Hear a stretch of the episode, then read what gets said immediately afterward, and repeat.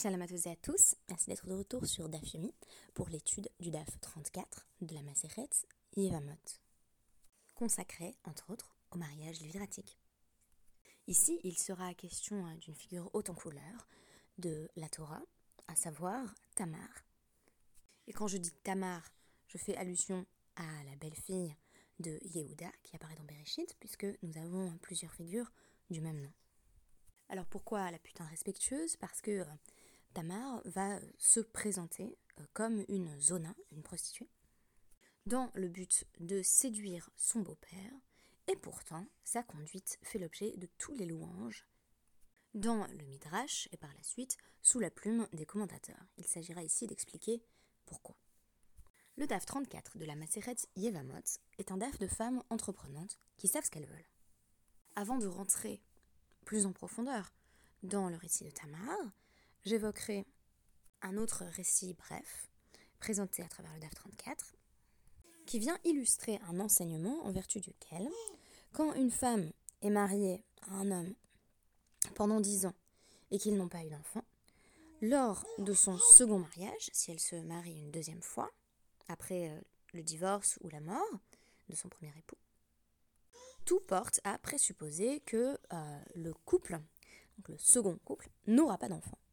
Mais voici que euh, Rava a épousé une femme, qui était la fille de Rav qui avait déjà été mariée euh, pendant dix ans, et elle a eu des enfants.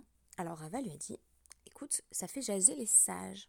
Les sages se demandent si tu n'aurais pas eu de relation sexuelle avec quelqu'un d'autre pendant ces dix ans, ce qui pourrait expliquer que tu sois resté fertile. Il faut savoir que le présupposé des sages, c'était que s'il n'y avait pas de relation euh, sexuelle dans le couple, donc en l'occurrence le premier couple, euh, la fertilité euh, de la femme allait, pour ainsi dire, s'éteindre, et que par conséquent, elle ne serait plus à même d'avoir des enfants lors de son remariage. C'est un peu comme quand on dit, si une femme prend la pilule pendant trop longtemps, elle n'arrivera plus à avoir des enfants. Mais le fait est que bah, ça ne se vérifie pas non plus. Qu'a répondu la fille de Rafrizda à son époux Rava? Eh bien, c'est parce que euh, même quand j'étais avec mon premier mari, euh, j'avais déjà envie de t'épouser. Alors, euh, séduction assez franche, qui dénote du fait que, en l'absence d'activité sexuelle, le fait de garder une vie de fantasme très animée lui a permis de préserver sa fertilité. Alors, que cela ait une validité sur le plan scientifique, on est permis d'en douter. Il me semble que rien euh, n'étairait l'hypothèse en vertu de laquelle une longue abstinence euh, rendrait la conception d'enfants plus difficile.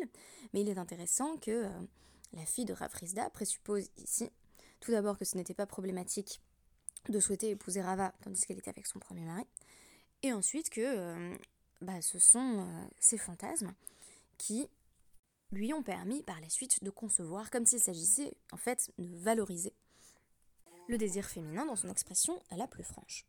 Et peut-être que Tamar constitue un autre très bon exemple de désir féminin qui s'affirme et sait s'affirmer.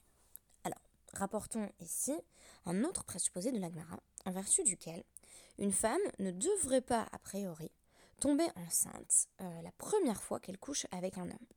Donc c'est euh, un enseignement qui a été rapporté par Rav Nachman, et Rava répond à Rav Nachman, Tamar, Bevia Rishon, euh, Yabra. Et pourtant, Tamar, elle n'a couché avec Yehuda qu'une fois, et on sait qu'elle est tombée enceinte, euh, et en plus de jumeaux d'ailleurs, à Marley. Tamar, euh, Be'etzpa, euh, Miacha. Rav Nachman lui répond, c'est particulier. En réalité, une femme ne peut pas tomber enceinte de sa première relation sexuelle si elle est encore vierge. alors, là encore, hein, scientifiquement euh, ce n'est pas une théorie qui est validée. Il me semble qu'une femme peut tout à fait tomber enceinte de son premier rapport sexuel, même si elle était vierge. Euh, mais donc il lui répond Ah, Tamar, c'était une exception parce qu'elle n'avait pas d'hymen, elle s'était brisé euh, l'hymen avec les doigts. Donc elle voulait en fait favoriser la conception, et ça rentre tout à fait d'ailleurs dans, dans, le chat du texte biblique, ou plutôt dans une longue tradition de, de commentaires, qui nous présente Tamar comme particulièrement vertueuse parce qu'elle a tout fait pour avoir des enfants. Deamar Rabbi Yitzhak, comme a dit Rabbi Yitzhak, Kol meochot shel euh, bet Rabbi Tamar Shema. Euh, il y avait des femmes dans, dans le foyer de Rabbi Yehuda Anassi qui procédaient de la sorte, c'est-à-dire qu'elles allaient faire en sorte de briser leur hymen avec les doigts, et on les appelait toutes Tamar, ou Lama Nikra Sheman Tamar, Al Shem Tamar, She Mircha Be'etzba. Et pourquoi est-ce qu'on les appelait Tamar Eh bien, en allusion à la Tamar en question qui avait brisé son hymen avec ses doigts.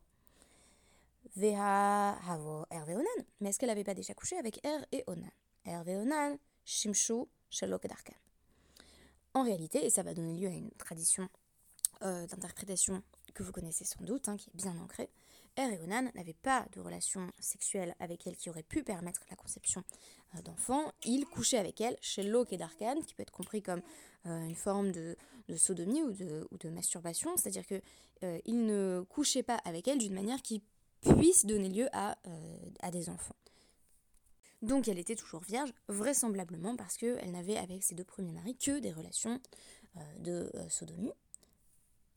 Alors la va ensuite s'efforcer d'expliquer qu'est-ce que le Maasé Hervé Onan, qu'est-ce qu'une action qui serait celle de, de Onan, qu'ont-ils fait Et donc on nous cite le pasouk de Bereshit 38, 9,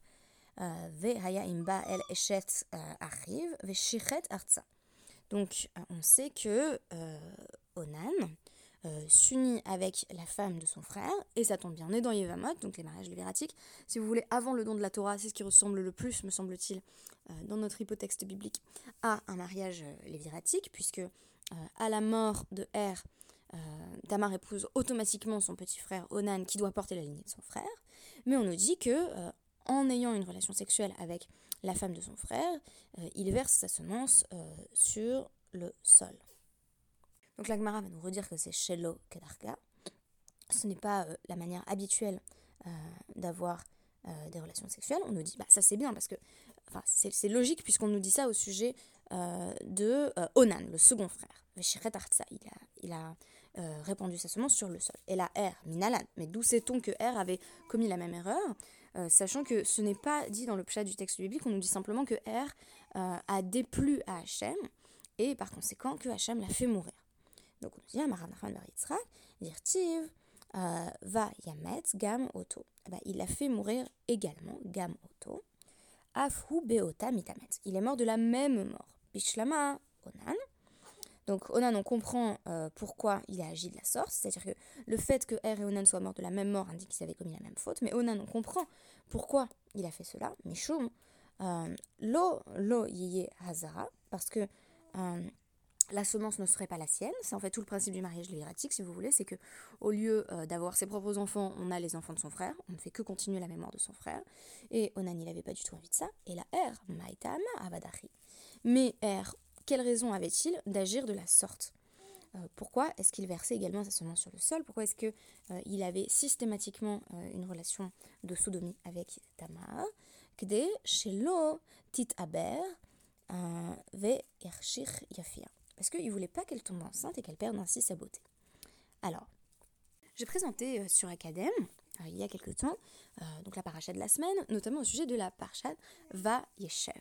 Et euh, une partie de mon commentaire portait sur Tamar, c'était particulièrement sur la comparaison entre Tamar et la femme de Potiphar, mais euh, je me propose de réexploiter ici certaines des données qui m'avaient permis d'éclairer euh, l'histoire de Er, Onan et Tamar pour mieux comprendre l'action de Tamar par la suite. Je commençais par faire remarquer que c'est souvent aux femmes que va incomber la responsabilité de la fécondité et de la stérilité. C'est-à-dire que euh, ce sont les femmes qui sont à l'initiative de la conception des enfants.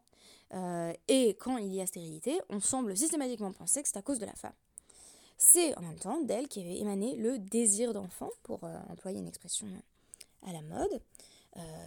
Et c'est le cas notamment des Imaot, donc avec le matriarche, Rivka, Rachel, qui demandent, voire exigent un enfant avec insistance, que ce soit de leur mari ou d'Hachem. Mais c'est aussi le cas de Tamar. Dans la parcha Vayeshev, l'histoire de Tamar, donc, la démarche va plus loin et va témoigner d'une agentivité féminine euh, encore plus prononcée, puisque euh, Tamar va faire en sorte de faire deux enfants sur le dos euh, de son beau-père. Si on résume les faits, il y a un premier mariage avec Er qui nous est annoncé en Bereshit 38.6, mais on nous dit que Er ne fait pas long feu. il meurt, mais il ne nous est pas expliqué pourquoi. Maintenant, on le sait puisqu'on a lu le commentaire midrashique de la Gemara. On sait que Er meurt sans enfant.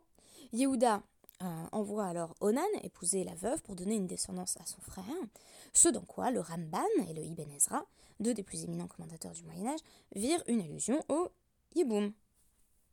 La chose ne plaît guère à Onan, qui, comme on l'a lu dans notre texte de la Gemara, se rend compte que euh, ce ne sera pas sa descendance à lui. Donc il verse sa semence sur le sol, cela déplaît à Hachem, et il meurt. Ici la cause est claire, c'est le refus de donner à son frère une descendance. Et la méthode de ce refus, elle est aussi, puisque euh, bah, il, verse sa semence sur le sol, c'est ce qui donnera d'ailleurs le mot onanisme, même si le Midrash suggère qu'il s'agit soit de sodomie, soit de retrait. À ce moment-là, et c'est la partie de l'histoire qu'on n'a plus dans notre Gemara, Yehuda est bien plus réticent quand il s'agit euh, de marier cette veuve noire à son troisième fils, euh, Sheila, dont le nom fait curieusement pourtant penser à Sheila, euh, donc la proposition Shel associée au suffixe féminin he. Il est à elle en fait, il est à elle, mais son père ne veut pas qu'il l'épouse. Donc Yehuda va user d'un prétexte en disant Mon fils est trop jeune pour retarder indéfiniment le mariage. Tamar comprend qu'il y a un stratagème qui se trame, elle ne l'entend pas de cette oreille-là. Elle a tout fait donc de se déguiser en prostituée pour aller séduire non pas le troisième mari potentiel, mais le beau-père. Elle va alors coucher avec lui sous les traits d'une prostituée et garder en gage euh, son seau, euh, sa corde et son bâton, en attendant ce qui devrait être le véritable paiement, un chevreau. Mais évidemment, euh, le paiement ne sera jamais versé. Tamar a obtenu ce qu'elle voulait. Trois mois plus tard, elle est enceinte de jumeaux et on lui reproche d'avoir joué les filles de joie ce qu'elle a fait d'ailleurs, puisque le terme zona est employé au pasouk 38-15 euh, lorsqu'elle revêt son costume et 38-24 lorsqu'elle est accusée. Quand Tamar euh, quand, Tamar, Yehuda apprend le comportement de Tamar, euh, il dit bah, qu'on la brûle. donc une sanction qui a fait couler beaucoup d'encre chez les commentateurs. Mais Tamar ne perd pas son sang-froid, elle va dévoiler sa carte maîtresse et suggérer qu'on rende à son beau-père et amant les objets déposés en gage, ce qu'elle fait en toute discrétion. Et d'où la putain respectueuse, le titre de la pièce de Sartre, euh, qui est d'ailleurs très marquante. Alors, il reconnaît son erreur et l'hypocrisie de sa condamnation, et il s'exclame Cette Kamimeni, elle est plus juste que moi. Donc, happy end, euh, Tamar est sauvée. Euh, elle a eu la descendance qu'elle voulait, puisqu'elle va donner dans la scène suivante naissance à Péret César, qui sont euh, évidemment nommés par leur mère comme, comme d'habitude. Et la question que je me posais euh, dans mon commentaire de Vaïchef, c'est euh, tout simplement pourquoi est-ce que l'action de Tamar va être particulièrement valorisée, ne serait-ce qu'à travers cette Kamimani, alors que bah, on peut se demander si la fin justifie les moyens. Techniquement, l'accusation de prostitution est, est, vraie en fait, comme en témoigne la triple répétition du terme zona avant et après la mise en place du stratagème. Et dans mon commentaire, je mettais en lumière le fait que euh, Tamar est traitée comme la femme de Potiphar traite Yosef. C'est-à-dire, euh, d'un côté, on aurait l'homme-objet, euh, Yosef, le très bel homme qui a, séduit, mais sans rien faire, hein, la femme de Potiphar, que sa maîtresse convoite pour sa beauté. Et par ailleurs, Tamar qui est également traitée comme un objet sexuel. Le passif de Tamar, on se le rappelle, c'est d'avoir été lésée, euh, privée de Sheila, mais aussi mariée deux fois à Er et Onan, euh, qui euh, n'ont pas souhaité avoir d'enfants avec elle. En réalité, derrière la logique de contrôle des naissances, on retrouve, dans la motivation première de Er, l'obsession pour le corps et sa beauté, qui est, aussi une obsession centrale dans l'histoire de Yosef, décrit comme très séduisant. Ils ne veulent pas qu'elle soit enceinte, ou plutôt Er ne veut pas que sa femme tombe enceinte parce qu'il ne veut pas qu'elle devienne laide. Tamar est donc véritablement victime des décisions de son époux, de ses époux même, infiniment passive face à deux maris euh, qui choisissent où ils veulent verser euh, leurs semences euh, et qui se retrouvent aux prises avec un autre homme, le beau-père, qui s'apprête à la négliger. Rachid nous dit clairement qu'il ment à Tamar en lui disant qu'il lui donnera Sheila pour époux et n'en a pas la moindre intention. Tamar est traitée avant de passer à l'action comme un objet que l'on se passe, dont on se sert, puis qu'on jette quand on n'en veut plus.